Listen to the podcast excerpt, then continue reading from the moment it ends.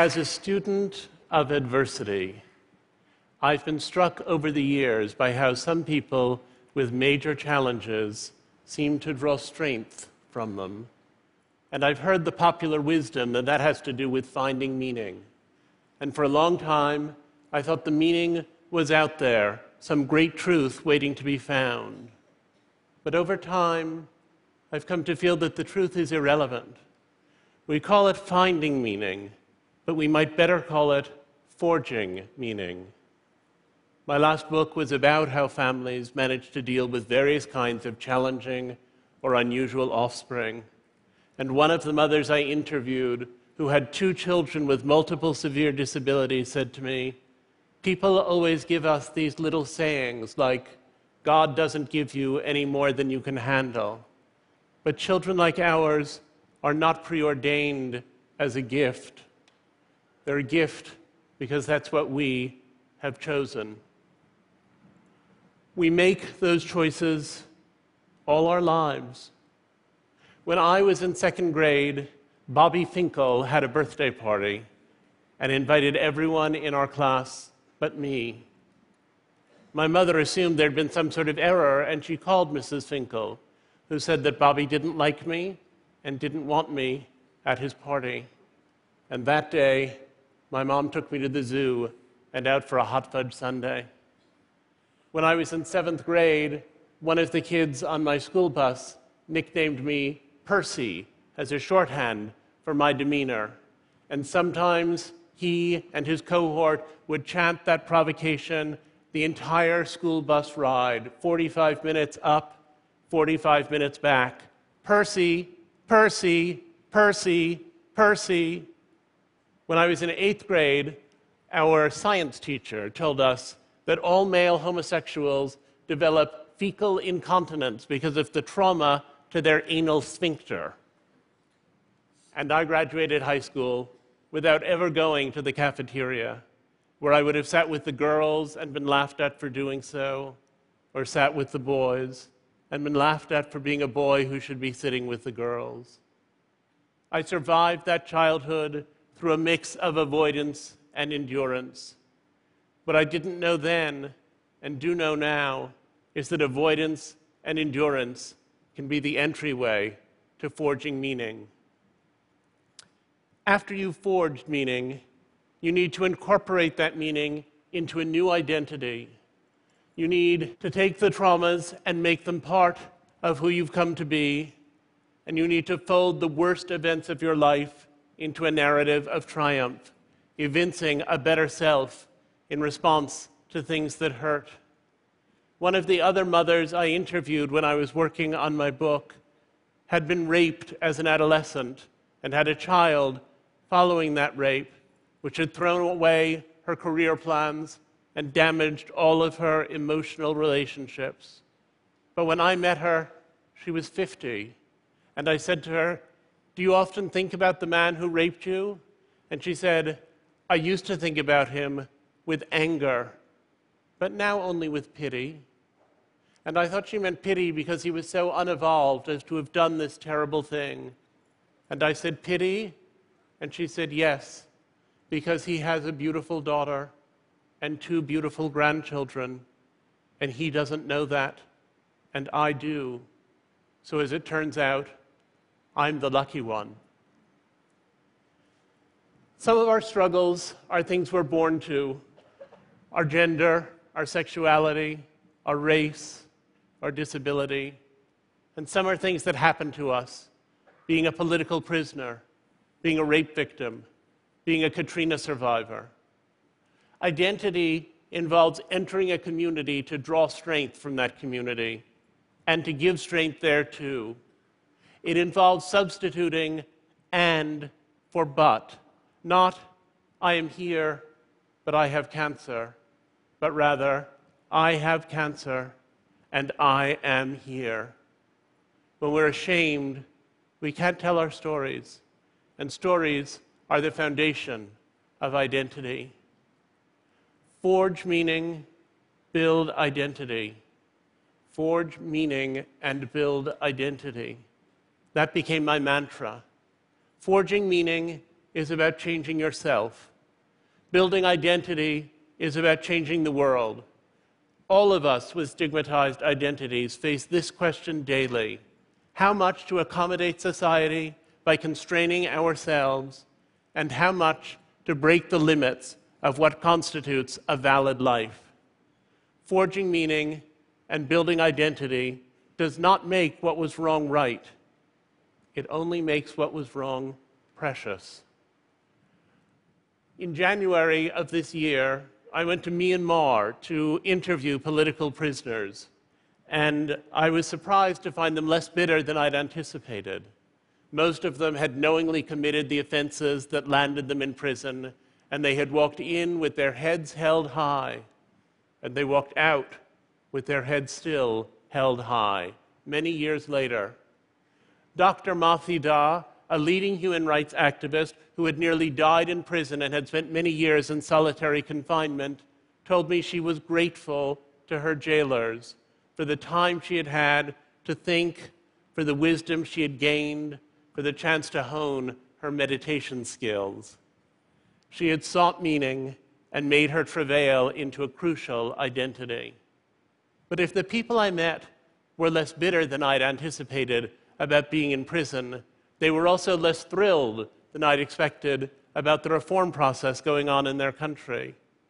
Ma Thida said, We Burmese are noted for our tremendous grace under pressure, but we also have grievance under glamour, she said. And the fact that there have been these shifts and changes doesn't erase the continuing problems in our society that we learn to see so well while we were in prison. And I understood her to be saying that concessions confer only a little humanity where full humanity is due, that crumbs are not the same as a place at the table, which is to say, you can forge meaning and build identity and still be mad as hell. I've never been raped, and I've never been in anything remotely approaching a Burmese prison. But as a gay American, I've experienced prejudice and even hatred, and I've forged meaning, and I've built identity, which is a move I learned from people who had experienced far worse privation than I've ever known. In my own adolescence, I went to extreme lengths to try to be straight. I enrolled myself in something called sexual surrogacy therapy, in which people I was encouraged to call doctors prescribed what I was encouraged to call exercises with women I was encouraged to call surrogates, who were not exactly prostitutes, but who were also not exactly anything else. My particular favorite was a blonde woman from the Deep South who eventually admitted to me that she was really a necrophiliac and had taken this job after she got in trouble down at the morgue.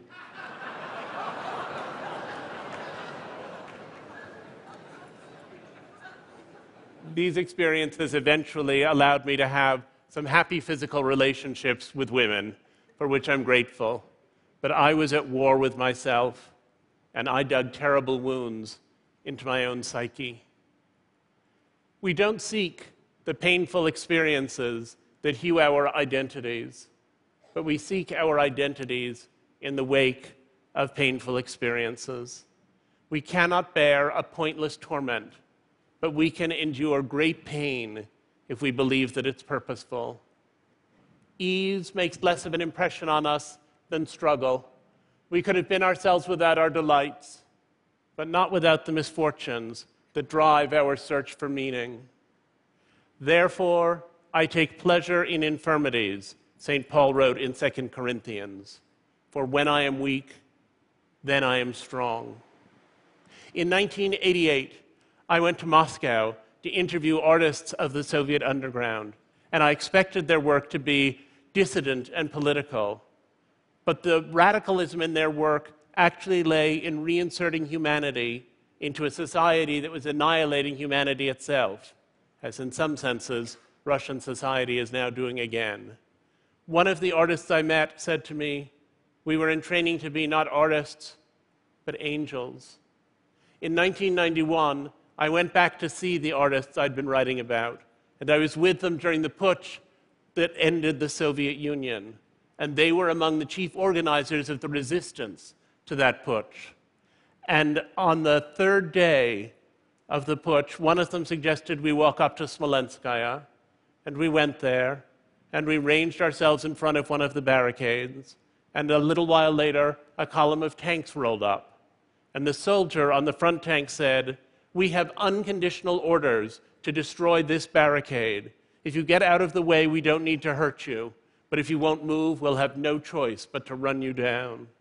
And the artist I was with said, Give us just a minute. Give us just a minute to tell you why we're here. And the soldier folded his arms, and the artist launched into a Jeffersonian panegyric to democracy, such as those of us who live in a Jeffersonian democracy would be hard pressed to present. And they went on and on, and the soldier watched, and then he sat there for a full minute after they were finished and looked at us so bedraggled in the rain and said, What you have said is true, and we must bow to the will of the people. If you'll clear enough space for us to turn around, we'll go back the way we came. And that's what they did. Sometimes forging meaning can give you the vocabulary you need to fight for your ultimate freedom. Russia awakened me to the lemonade notion that oppression breeds the power to oppose it, and I gradually understood that as the cornerstone of identity. It took identity to rescue me from sadness. The gay rights movement posits a world in which my aberrances are a victory. Identity politics always works on two fronts to give pride to people who have a given condition or characteristic, and to cause the outside world to treat such people more gently and more kindly. Those are two totally separate enterprises, but progress in each sphere reverberates in the other. Identity politics can be narcissistic. People extol a difference only because it's theirs. People narrow the world and function in discrete groups without empathy for one another but properly understood and wisely practiced, identity politics should expand our idea of what it is to be human. Identity itself should be not a smug label or a gold medal, but a revolution. I would have had an easier life if I were straight, but I would not be me. And I now like being myself better than the idea of being someone else. Someone who, to be honest, I have neither the option of being nor the ability fully to imagine. But if you banish the dragons, you banish the heroes, and we become attached to the heroic strain in our own lives. I've sometimes wondered whether I could have ceased to hate that part of myself without Gay Pride's Technicolor fiesta, of which this speech is one manifestation. I used to think I would know myself to be mature when I could simply be gay without emphasis. But the self loathing of that period left a void, and celebration needs to fill and overflow it. And even if I repay my private debt of melancholy, there's still an outer world of homophobia that it will take decades to address.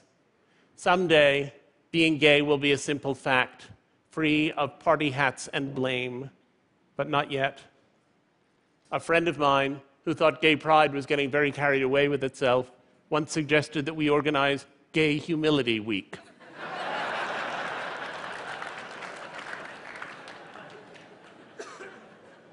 it's a great idea, but its time has not yet come.